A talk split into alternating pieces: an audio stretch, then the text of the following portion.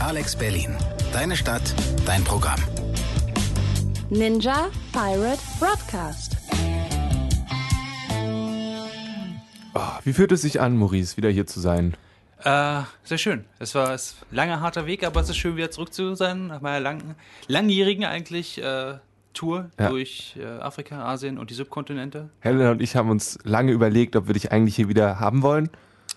Und ihr Ähm. habt euch dagegen entschieden, ich bin trotzdem gekommen. Das, ja, Wir konnten aber nichts gegen machen. Wir wir einfach haben es mit einem versucht. Also wir haben, wir haben irgendwie eine Security-Firma extra engagiert, tja, die zwischenzeitlich hier bei Alex äh, die Eingänge vertauscht hat, aber du hast tro trotzdem wiedergefunden. Wir haben Bewegungsmelder installiert, alles. nun ein Glück lebe ich einfach mal in den äh, Windschächten von Alex. Ich bin wieder hier in meinem Revier. Gu- guter, guter Songtitel hätten wir eigentlich machen können. Wir haben auch Themen mitgebracht, oder? Ich bin mir sicher, wir haben irgendwas an Themen mitgebracht. Ja, du warst ja schließlich lange genug auf Reisen. Ja, genau. Aber erstmal, Helena, du, du, du warst, du warst, ich, ich, ich, ich schieb einfach sagen, ja natürlich, ich habe auch sehr viel erlebt und ich könnte weitermachen, ich tue es aber nicht. Helena, was hast du erlebt? Äh, sagen wir mal so, heute ist bei mir so ein bisschen ähm, Tag der, wir feiern die Pressefreiheit Uh. und äh, Presserechte und Presseethik und so.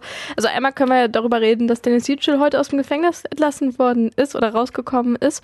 Und ähm, ich war im Kino und habe The Post geguckt, äh, zu Deutsch Die Verlegerin. Okay, ja. Und ähm, ja, Post hätte auch nicht funktioniert.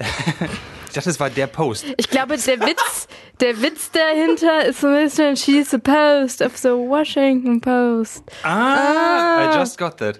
Okay. Really? really? Ähm, okay. Lassen wir das einfach so stehen.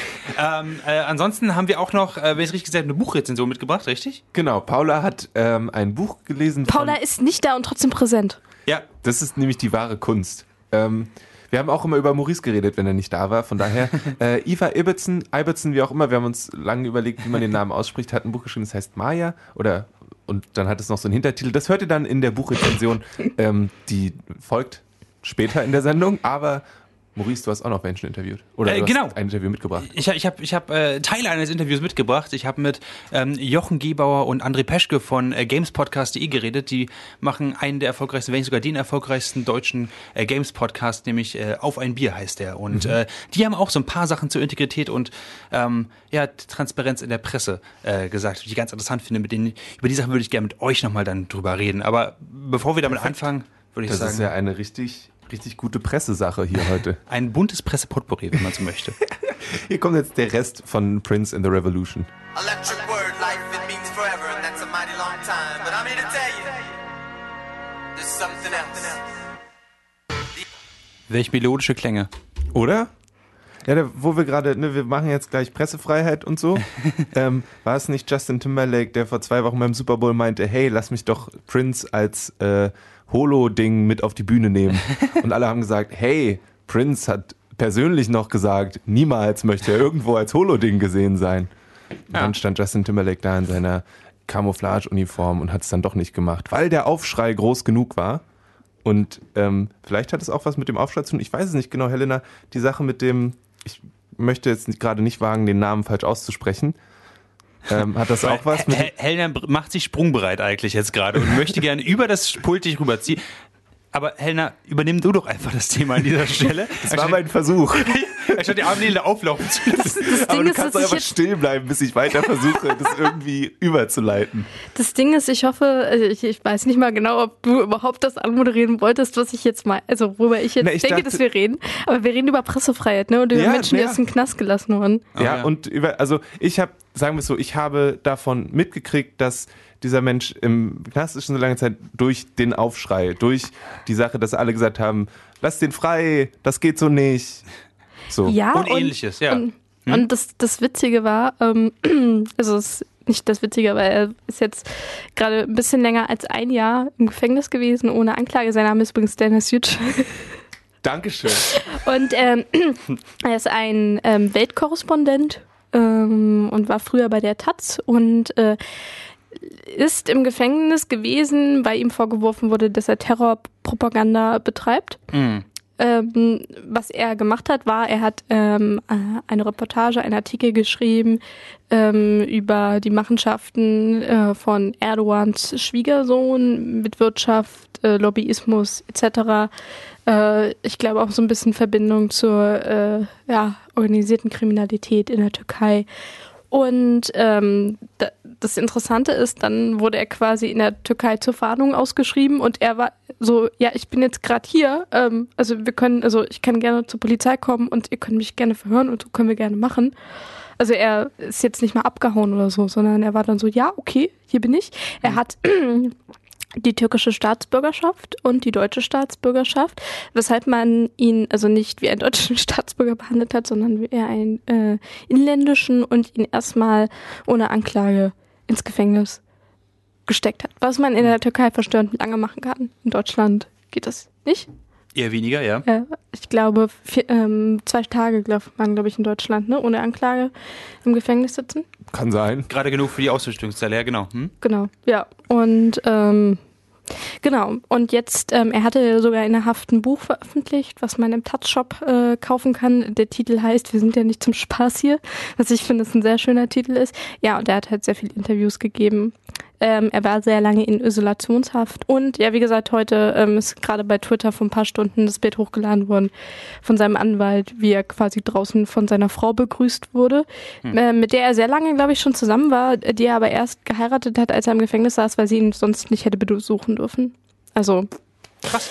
sehr krasse Geschichte und ja, ähm, wie äh, komme ich jetzt rüber zum Film? Ähm, ja klar, also können wir heute feiern, dass ähm, ein Mensch, der seinen Job gemacht hat, aus dem Gefängnis gekommen ist und wieder nach Hause kann und äh, ja, es ist so, äh, also so, ja, persönlich ist es ein bisschen relativ. Also ich war auch damals dann vor der Kundgebung vor der türkischen Botschaft und Also habe da so ein bisschen mitgefiebert. Ja, ich habe da extrem Anteil gehabt. Also sein Schild hängt auch so über mir über dem Spiegel und so.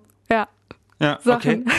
okay. Und äh, You were, du warst also Aktivistin, was das Ja. angeht, und hast Ja. dich dafür eingesetzt, Ja. auch auf deine Art und Weise, dass dieser Mensch dann freigelassen wird, was heute dann ja erfolgreich passiert ist, wie das genau weitergeht, ähm, wird Menschen dann wahrscheinlich in den gängigen Tageszeitungen oder wo auch immer nachlesen können. Genau. Ähm, aber du warst auch in Richtung Pressefreiheit und ähm, dergleichen unterwegs und hast dir einen Film angeschaut, der jetzt seit kurzem in die Kinos gekommen ist in Deutschland. Der heißt auf Englisch The Post. und auf Deutsch die Verlegerin. Ich habe ihn auf Englisch geguckt äh, mit äh, Meryl Streep in der Hauptrolle und zwar ähm, spielt sie ähm, die damalige Verlegerin zu Nixons Zeiten äh, der Washington Post, ähm, die das übernommen hatte, so ein bisschen notgedrungen. Ihr Vater hatte es eigentlich an ihren Mann weitergegeben. Also der Vater hatte ähm, diese Washington Post ge gegründet als Verleger und es war damals so eine relativ regionale Zeitung, die man dann versucht hat, äh, national aufzubauen. Und ähm, ihr Ehemann hat Selbstmord begangen. Und äh, dann fiel ihr das so in die Schuhe. Und ähm, sie ist am Anfang auch noch, fand ich sehr interessant, Meryl Streep mal in so einer Rolle zu sehen, eine sehr unsichere Persönlichkeit, also lässt sich da auch sehr viel von den Männern äh, dazwischen reden und ähm, sie, einmal gibt es so eine schöne Szene, wo, ähm, wo sie quasi mit Aktionären reden soll und sie davon überzeugen soll. Man hat das gesehen, dass sie mit ihrem äh, Berater da zusammen zu Hause gesessen hat und darüber gesprochen hat und das alles auswendig gelernt hatte. Und dann sitzt sie da und ihr fehlen einfach die Worte und sie kann es nicht verteidigen, weshalb die Aktien jetzt so viel kosten sollten, wie sie kosten sollen und nicht drei Dollar weniger. Und ähm, also sie wird ganz schön untergebuttert von den Männern, von denen sie umgeben ist und sie ist von sehr vielen Männern umgeben. Ich bin sehr überrascht, weil ich habe den Trailer gesehen, den du mir geschickt hast davon und ich Mhm. finde, diesen Eindruck macht es für mich überhaupt nicht. Sie geht quasi nur durch und, und kickt Ass und, und sagt, nein, geben Sie mir das früher, ich will Fotos von Spider-Man. So, also sie, sie wirkt nicht wie jemand, der unsicher ist. ja, aber das, ist kommt erst so im letzteren Teil des Films. Also Ah. würde ich sagen, im dritten Drittel fängt das erst an. Und vorher sehen wir wirklich die Entwicklung oder beziehungsweise die Unsicherheit, äh, die sie da einfach hat. Beziehungsweise so der Kick-Ass-Charakter ist äh, eigentlich Tom Hanks, der den Chefredakteur spielt, der quasi Angestellter ist, aber der auch unabhängig arbeiten darf. Und ähm, das ähm, handelt, also spielt in der Zeit, in der ähm, Nixon Präsident ist und ähm, in der so viele Papiere über den Vietnamkrieg quasi ähm, veröffentlicht wurden in Zeitungen und die dann von der, vom, von der Regierung verklagt wurden. Und es ging eben darum, äh, sagt die Pressefreiheit, ja, wir dürfen solche Papiere veröffentlichen, Hm. die zum Beispiel gezeigt haben, dass, die- dass die ganzen Präsidenten die Leute da so ein bisschen in Kriegsstimmung gepusht haben. Und selbst als sie wussten, dass der Krieg verloren ist, beziehungsweise dass man diesen Krieg nicht gewinnen kann, haben sie immer mehr Leute äh, da in den Tod geschickt. Und er ist auch zu den Zeiten ja auch nicht beendet, in der der Film spielt. Okay. Ähm, generell, wie, wie fandest du den, die Story-Arc vom Film? Wenn ich die richtig verstanden habe, fängt halt Meryl Streep da an, so ein bisschen, oh, jetzt fehlen mir die Worte und endet dann aber super kick-ass. War das irgendwie glaubhaft oder war das für dich eher so wie, okay, jetzt kommt das letzte Drittel, wir müssen jetzt den Switch umlegen, weil Ähm, also es gibt da drei Handlungsstränge. Einmal fängt es irgendwie mit den Leuten an, die diese Papiere schmuggeln, beziehungsweise über Jahre kopieren müssen, weil es eben Geheimdokumente sind, die die nicht einfach mal so, hier übrigens, ich melde es mal zu, sondern das ist eine sehr langwierige Arbeit. Also sind es Whistleblower und nicht Genau. einfach nur Reportagen, die geschrieben werden. Genau, das ist also richtig Geheimunterlagen. Deswegen ähm, werden sie ja überhaupt äh, verklagt, weil sie eben geheime Unterlagen aus ich dem hätte mir auch können, Verteidigungsministerium dass sie haben. sonst so verklagt werden. Ja. Dann gibt's einmal noch die, den Handlungsstrang in der Redaktion mit Tom Hanks und seinen krassen Redakteuren, die da alle so krass sind und alle rauchen und die Ärmel hochgekrempelt haben und alle natürlich, selbst wenn sie nicht so attraktiv aussehen, irgendwie super attraktiv aussehen, weil sie es aber voll drauf haben. Und eine Frau, die mit in der Redaktion ist, natürlich. Und ähm, dann eben Meryl Streep, die mir mit hadert, dass sie ihr okay geben soll, dass die Leute ähm, journalistische Arbeit machen dürfen oder ob sie, weil sie ist auch so ein bisschen Buddy mit äh, mit den ganzen Politikern, weil es halt die High Society in Washington DC, die da zusammen rumhängt und ähm, ob sie sich jetzt quasi gegen ihre Freunde, langjährigen Freunde, die Politiker stellt oder ähm, gegen ihren eigenen Redakteursstamm. Und es ist tatsächlich spannend auch, weil also so an sich, erst hast du gesagt, die unterhalten sich über Aktien und dann darüber, ob sie Sachen, also wie Hm. kommt dann, die Spannung auf. Ja, also ich, ähm, also ich persönlich fand es spannend, weil klar weiß man, wie es ausgeht. Also historisch betrachtet weißt du, ja, es gibt in den USA Pressefreiheit und man darf solche Sachen machen. Ja. Und ähm, dass Nixon nicht, sich nicht gut mit äh, Journalisten verstanden hat, ist, glaube ich, auch kein Geheimnis. Beziehungsweise, dass Nixon sich mit niemandem gut verstanden hat.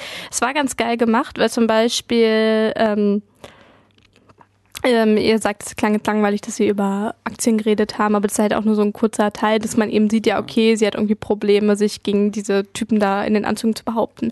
Und ansonsten ist es aber ganz spannend gemacht, weil du siehst dann die Journalisten rumlaufen, dass sie irgendwie zu irgendwelchen Münztelefonen rennen, weil sie abgehört werden und weil sie keine sicheren Leitungen haben. Und dann fliegen sie irgendwo hin und dann haben sie aber die Unterlagen bekommen und dann schleppen, sie- dann müssen sie sich zwei Tickets im Flugzeug buchen, weil sie das nicht irgendwie in ihr Gepäck machen können, sondern weil der Typ das die ganze Zeit dabei haben muss, diese Unterlagen, weil es eben so brisant ist.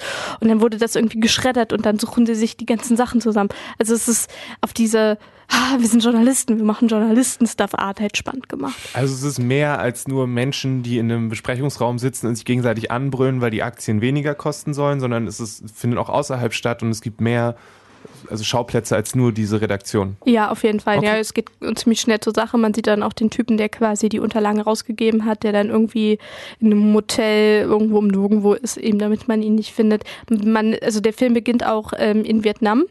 Also, dass die Leute da ähm, eingekleistert werden und also quasi, dass man die Brutalität des Krieges sieht und dann ist man im Flugzeug. Also, es ist sehr viele Szenenwechsel, sehr dramatische Kameraführung und man sitzt da irgendwie und denkt sich so, ah ja, wir die Pressefreiheit ver- verteidigen, ja, wir sind so krass, ja, Medienmenschen und wir gehören dazu, ja, wir sind alle ein Teil davon. Lasst uns rausgehen und die Pressefreiheit verteidigen. Man hatte danach so ein, so ein, yay, Superpower-Gefühl.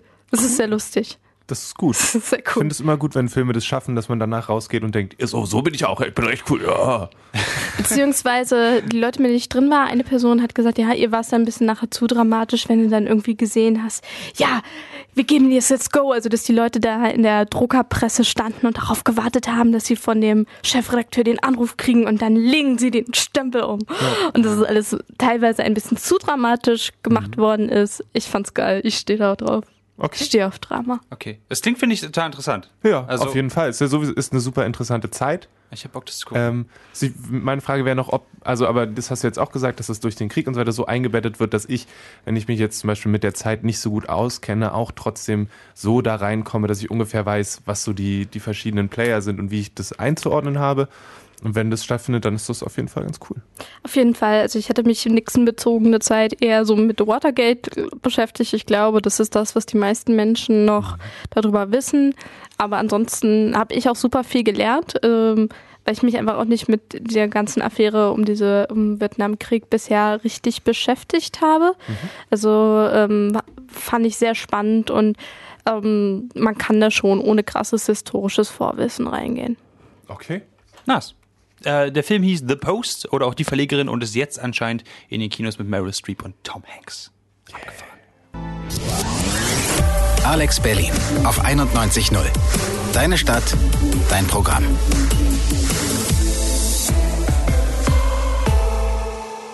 Ihr hört immer noch den Ninja Pirate Broadcast hier auf Alex Berlin. Und ähm, Jetzt wie als ob dir die Luft so raus ist. ich, bin, ich bin einfach so ein bisschen, ich hätte nicht gedacht, dass ich so weit komme, unter, ohne unterbrochen zu werden. Das war einfach das, was mich überrascht hat. Natürlich. Das sind Nee, doch ganz höfliche, höf, höfliche Menschen. Absolut. Ich lasse dich immer ausreden. Äh. Was wolltest du sagen? Die heutige Sendung steht irgendwie ganz im äh, Sinne äh, von Pressefreiheit und eigentlich auch äh, Neutralität in Presse, Transparenz und so weiter und so fort. Und das passt ganz gut, denn ich habe die Woche jetzt ähm, ein Interview geführt mit ähm, Jochen Gebauer und André Peschke. Die machen einen ziemlich abgefahrenen ähm, Podcast, der ist sehr, sehr groß und sehr, sehr erfolgreich ähm, im Games-Journalismus-Bereich. Der nennt sich, das Ganze nennt sich The Pod, könnt ihr auf gamespodcast.de nachgucken. Und äh, ich glaube, sie haben mal gesagt, sie haben so um die 30.000 wöchentliche Hörer für ihr, äh, ihren Gratis-Podcast auf ein Bier, ähm, wo sie sich selbst als, äh, ich glaube, niveauvolles oder geho etwas gehobenes äh, Stammtischniveau äh, Okay. äh, bezeichnen. Hörst du den auch? Den höre ich tatsächlich hin und wieder auch, ja. Und? Der ist aber zweieinhalb bis drei Stunden lang, deswegen habe ich Ich hätte es jetzt sehr witzig gefunden, wenn Jackson gesagt hätte, nee, privat finde ich den schon scheiße.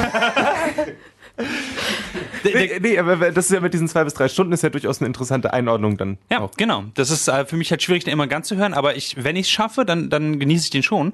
Ähm, ich bin eigentlich persönlich drauf gekommen, weil ich jetzt auch mitarbeite an dem äh, Medienpreis Games, der im April verliehen äh, wird. Und ähm, wir halt auch in diese Richtung dann nochmal quasi so einen Podcast gemacht haben, einfach zu der Frage, wie sieht denn jetzt eigentlich Games-Journalismus im deutschsprachigen Raum aus? Wie, wie, wie ist denn der Stand dazu?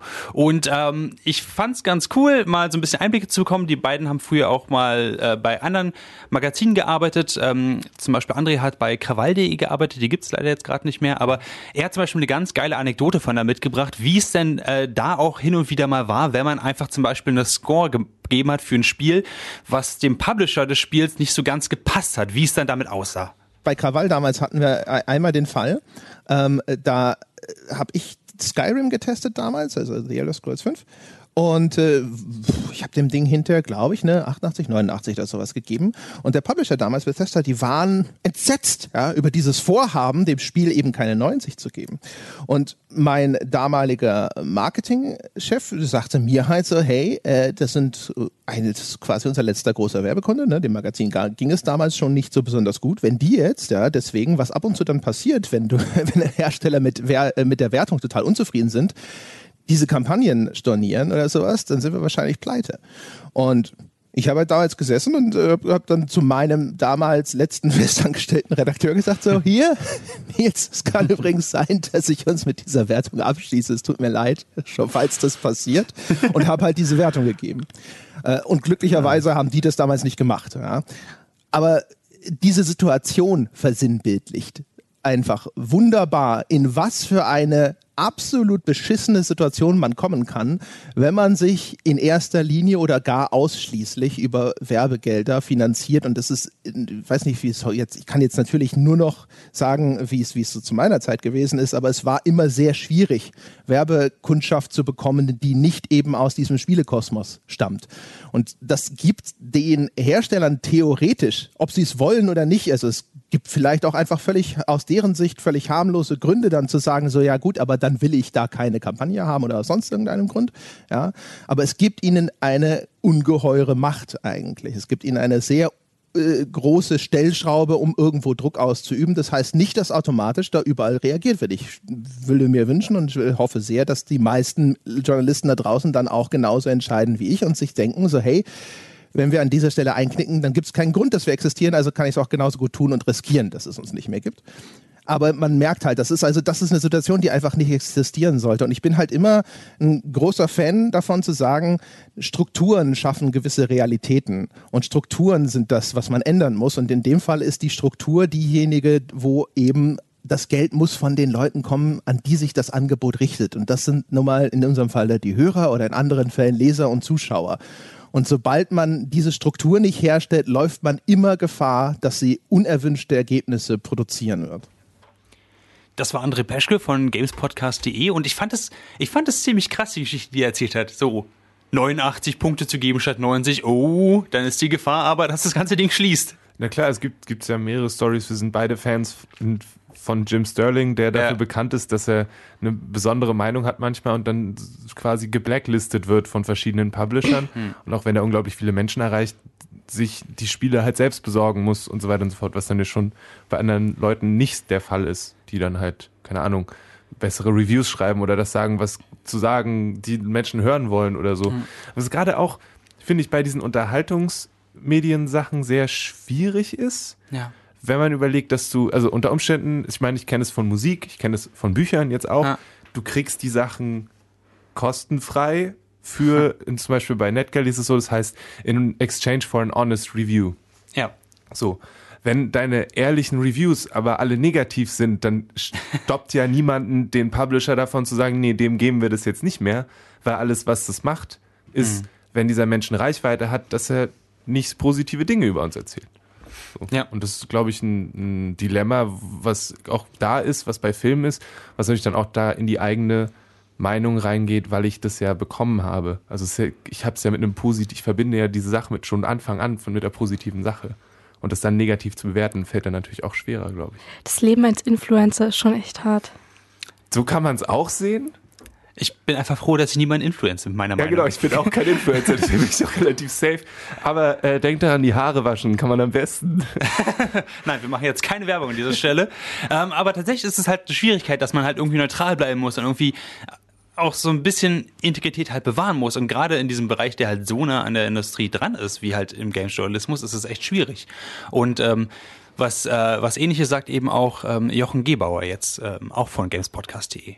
Ich glaube, das ist ein zumindest ein Wind, der weht, der weht durch die komplette Presselandschaft. Der Wunsch nach unabhängigem Journalismus, insbesondere in einer modernen Informationsgesellschaft, in der jeden Tag, wenn man das mit früher vergleicht, man vergleiche das mal mit der Prä-Internet-Ära, was jeden Tag, wenn du heute nur eine in Anführungszeichen normale Internetnutzung hast, wie viele Informationen prasseln auf dich ein, wie Trommelfeuer, wie viele davon kannst du noch auseinanderhalten, wie viele davon kannst du einordnen, wie viele davon auch wirklich in den Kontext, in dem sie, in den sie gehören. Wie häufig sitzt man davor und denkt sich, hm, ich kenne mich in dem Thema jetzt zufällig aus, was jetzt Zeitschrift XY gemacht hat. Das stimmt nicht, das stimmt nicht, das stimmt nicht, weil die natürlich auch in diesem Umfeld operieren. Da müssen dann pro Tag 50 neue Inhalte auf die Webseite und so weiter und so fort. Und ich glaube, in diesem Umfeld, das schafft Unsicherheit.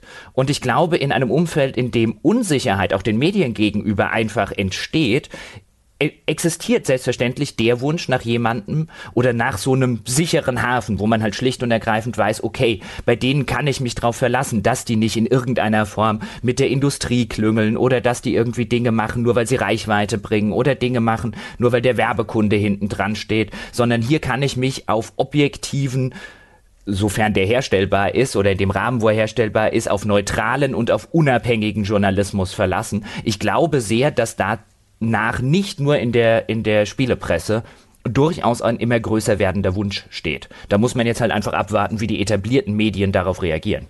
Der klingt ein bisschen wie einer von den drei Fragezeichen. Vielleicht, aber er ist eben auch investigativ, ja. Recherchen unter Schief Jochen Gebauer vielleicht, wer weiß. ähm, das waren jedenfalls André und Jochen vom äh, gamespodcast.de. Die machen einen eigenen Podcast, der heißt Auf ein Bier und ganz viele andere Podcasts, ähm, die auch super äh, spannend sind. Ähm, könnt ihr gerne mal reingucken. Ansonsten, äh, wenn ihr Bock habt auf das gesamte Interview, dann könnt ihr das nächste Woche hören im Medienpreis Games Podcast. Der kommt äh, im Laufe der nächsten Woche raus und dafür müsst ihr dann wahrscheinlich facebook.com slash Medienpreis Games folgen oder aber auf Twitter ähm, at mpgames-de. Sag mal, Maurice, was ist eigentlich dieser Medienpreis Games? Der Medienpreis Games. Mensch, gut, dass du fragst, Lele. Ähm, an sich ist es einfach ein, ähm, ein Preis, der herausragenden Journalismus im Games-Bereich oder Games-Journalismus einfach ähm, anerkennen soll. Muss es Deutschland gebunden sein oder ist es international? Deutschsprachig. Deutschsprachig, okay. Aber es ist. Deutsch. Deutsch. Deutsch. Es ist zumindest der erste, der erste, ähm, äh, deutschlandweit auf jeden Fall der erste Preis dieser Art. Für Journalismus Für im Game Spielebereich. Genau, für Deutschsprachigen. Deutschsprachigen Journalismus. Ähm, und ich hoffe ehrlich gesagt, dass äh, am 23. April ist die Preisverleihung, dass wir Helena dazu bekommen können, als Ansagerin.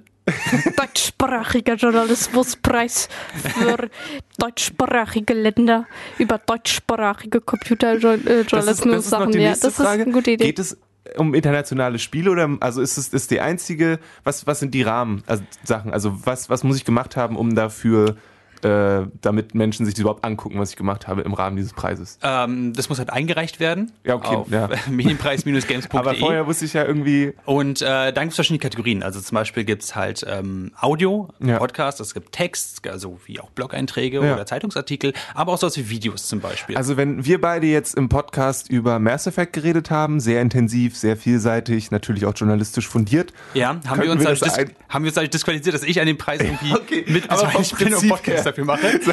Sagen wir, ich hätte mich mit Helena über Mass Effect unterhalten, äh, sehr intensiv, äh, journalistisch fundiert und so weiter und so fort. Könnten wir den dann einfach einreichen? Genau, richtig, könntet ihr machen. Hauptsache, das ist irgendwann im letzten Jahr irgendwie Dann müsste rausgekommen. sich den irgendjemand anhören und überprüfen. Wir haben, tats- also da ist tatsächlich ein Team von ziemlich coolen Juroren dabei. Okay. Ähm, äh, Petra Fröhlich ist zum Beispiel dabei, äh, Heiko Gogolin ist dabei, von denen kann ich auf jeden Fall schon was sagen. Ja. Ähm, und ähm, das sind ziemlich krasse Personen, die auf jeden Fall sowohl im Journalismus als auch Games-Bereich als auch Games-Journalismus ziemlich äh, was auf dem Kerbholz haben und äh, die durchaus dazu befähigt sind, diese Sachen da einzuschätzen. Aber Mhm. ja, die schließen sich dann quasi drei Tage in einem Hotelzimmer ein und ballern sich zu damit und am Ende kommen sie mit, mit äh, Siegern. Klingt eher nach anderen Sachen. Eine Frage habe ich dann noch. Aus der Ähm, guten Zeit des Journalismus.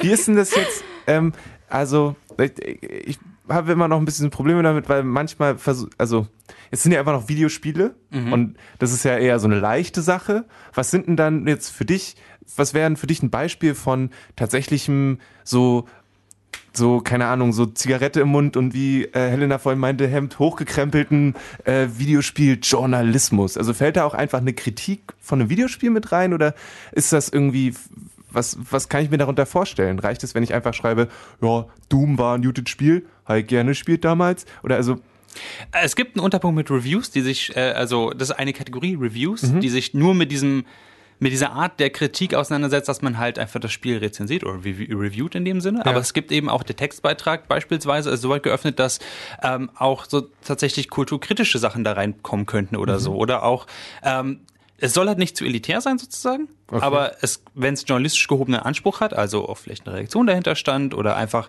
generell Fakten recherchiert worden sind dafür, die vorher vielleicht nicht für alle zugänglich waren, sowas in dieser Richtung. Das ist natürlich dann, das obliegt den Juroren, da habe ich nicht mit zufrieden, ein Glück.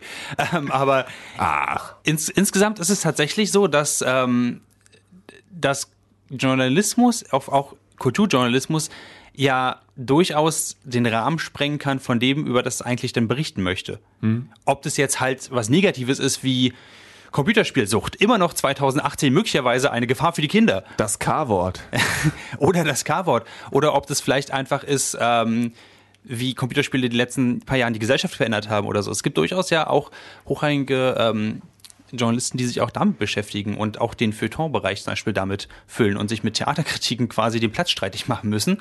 Ähm, und gerade um sowas aber zu fördern und gerade auch in Redaktionsräumen auch vielleicht mal diesen, diesen Wandel anzuregen, dass man vielleicht nicht Kinofilm XY einfach da reindrückt, sondern vielleicht auch mal irgendwas zu Games da reinpackt. Ähm, Wäre Okay. vielleicht mal interessant.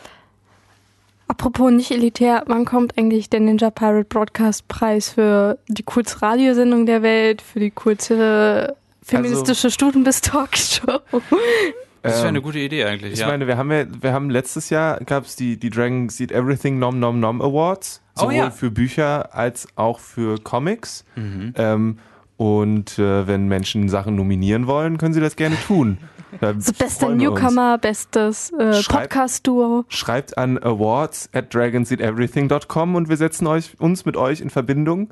Ähm, aber ähnlich wie beim Deutschen Radiopreis denke ich, dass wir am Ende äh, gewinnen werden. Ich denke, das ist schon mal klar. Wir machen das dann auch sehr elitär. Wir, wir buchen uns dann noch ein Theater oder so einen Ballsaal und, Geil. und, ist kommen alle in Idee. Abendkleidern. Also ihr in Abendkleidern. Ich also ich in würde gerne im Abendkleid kommen. Ich auch. Wir, wir switchen das einfach. Ja, genau. Und ich komme ich komm, äh, Im Smoking. Im Smoking, ja. Finde Ist ein ich gut. Deal. Also, wenn ihr Lust habt, dieses Event zu sponsoren, auch weiterhin awards at dragonseateverything.com. Ähm, jetzt kommt gleich eine Buchkritik von Paula, aber vorher nochmal Musik. Alex Berlin auf 91.0. Deine Stadt, dein Programm.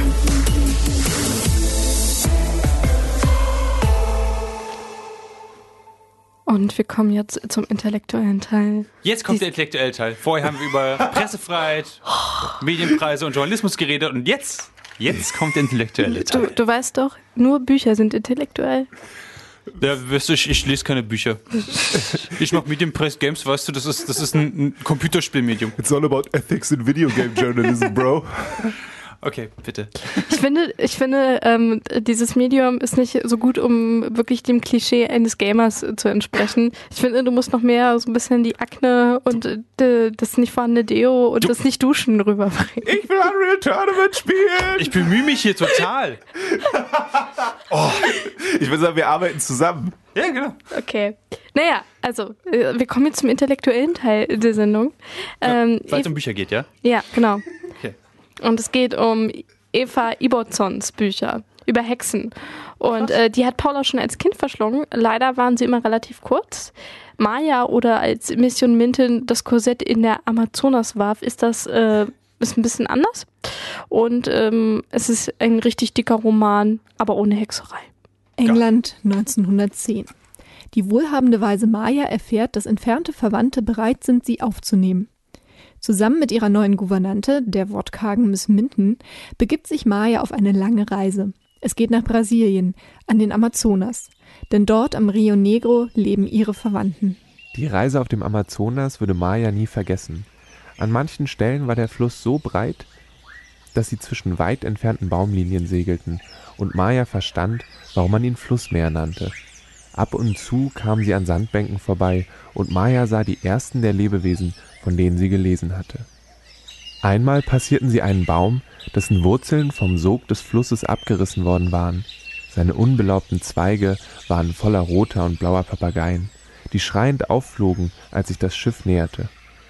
Und einmal sah Maya einen grauen Baumstamm am Ufer liegen, der plötzlich zum Leben erwachte. Oh, schauen Sie, sagte sie, ein Krug, hm, ich meine, ein Alligator, mein erster. Maya ist von dem Land begeistert. Die bunten Blumen, die Tiere, die seltsamen Früchte, die Lieder der Ureinwohner. Doch ihre Euphorie wird schnell gedämpft. Ihre Verwandten, die Carters, hassen den Dschungel und nehmen die wohlhabende Maya auch nur wegen der Unterhaltszahlungen bei sich auf. Die Abendmahlzeit im Esszimmer, untermalt vom Surren eines ächzenden Ventilators, war alles andere als erfreulich. Es gab rote Beete und Corned Beef aus der Dose, aus England importiert, gefolgt von einem grünen Gelee, das nicht fest geworden war und vom Teller gelöffelt werden musste. Als die Carters aus England gekommen waren, hatten die Diener zunächst die besten landestypischen Speisen zubereitet. Frischen Fisch in Safransoße, milde Pfefferschoten gefüllt mit Reis und Rosinen, gerösteten Mais und gehaltvolle Suppen. Sie hatten für die Katers frische Früchte gepflückt, Mangos und Guaven und Granatäpfel und waren bei Nacht auf die Suche nach Schildkröteneiern gegangen. Aber nicht lange. Auf meiner Tafel wird ausschließlich britisches Essen serviert, hatte Mrs. Carter gesagt. Maya erkämpft sich zusammen mit Miss Minton und der Dienerschaft der Carters nach und nach ihre Freiheit im Dschungel. Sie freundet sich mit Finn, dem Sohn eines verstorbenen Naturforschers, und Clovis, einem englischen Schauspielerjungen, an. Blöd nur, Finn wird gesucht. Er soll nach England zurückgebracht werden und er braucht Mayas Hilfe, um dies zu verhindern.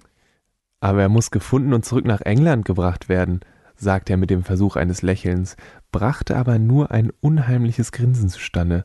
Wir werden eine Belohnung aussetzen, fügte er mit öliger Stimme hinzu, und denkt daran, jeder, der diesen Jungen versteckt, tut etwas Gesetzwidriges. Der Roman beginnt schwach, fast wie eine dürre Schulbucherzählung.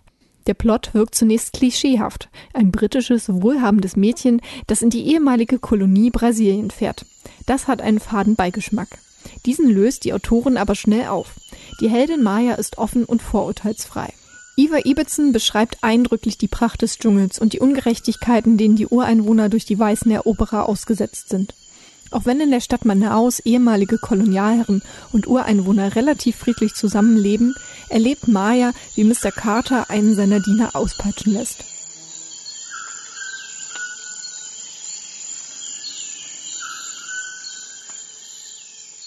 Ivar Ibetsons Figuren müssen sich meist gegen Ungerechtigkeiten durchsetzen und leben Solidarität sowie Freundschaft. So auch Maya. Spätestens mit der Ankunft im Amazonasgebiet steigt auch der erzählerische Wert des Romans. Die Handlung ist spannend und die Heldin Maya beweist, dass auch ein Mädchen im Jahr 1910 selbstbewusst ihre eigene Freiheit und die ihrer Freunde erkämpfen kann.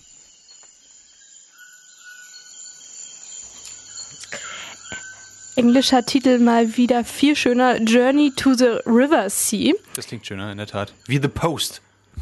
Ja, beziehungsweise ne, manchmal kannst du ja Sachen auch nicht übersetzen, beziehungsweise wenn du es tust, dann klingt es einfach kacke. Naja, es ist erschienen, ähm, aber unter dem Namen in Deutschland Maya oder als Miss Minton. Ihr Korsett in den Amazonas warf bei Dressler. Fun Fact, Joanne K. Rowling hat sich bei Harry Potter vor dem, von dem Buch Das Geheimnis von Bahnsteig 13 zum Gleis 9 Dreiviertel inspirieren lassen.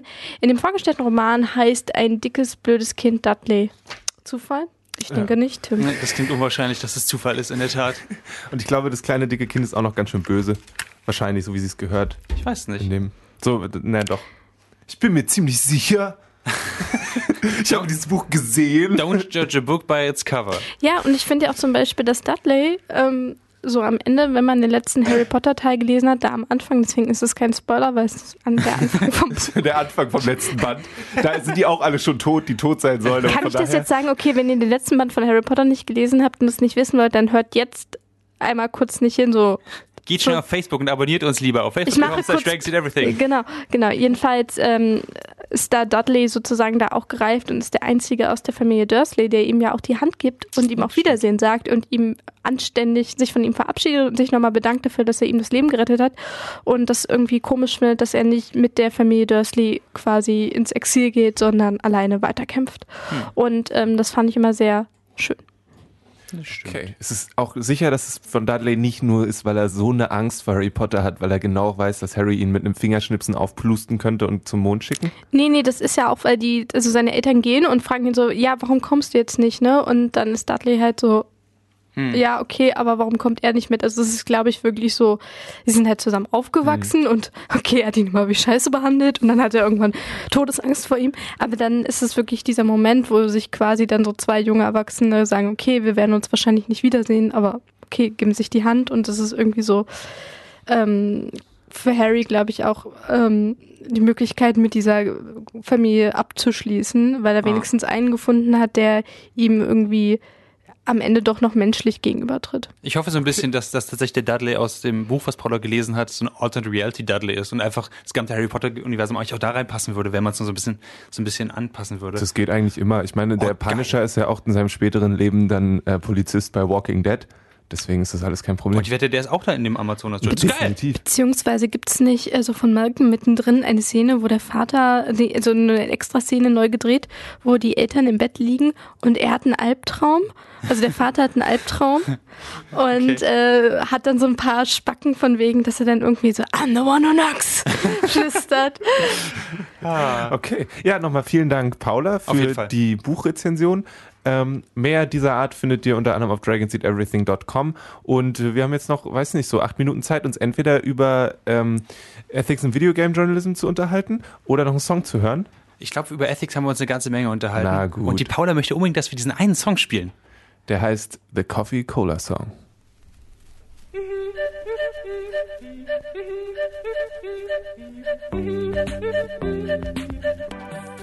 Francis Bebe, Bebe, wie auch immer, mit The Coffee Cola Song ausgesucht von der guten Paula, die auch eine Buchkritik gemacht hat für uns, für den Ninja Pirate Broadcast bei Alex Berlin auf der 91.0.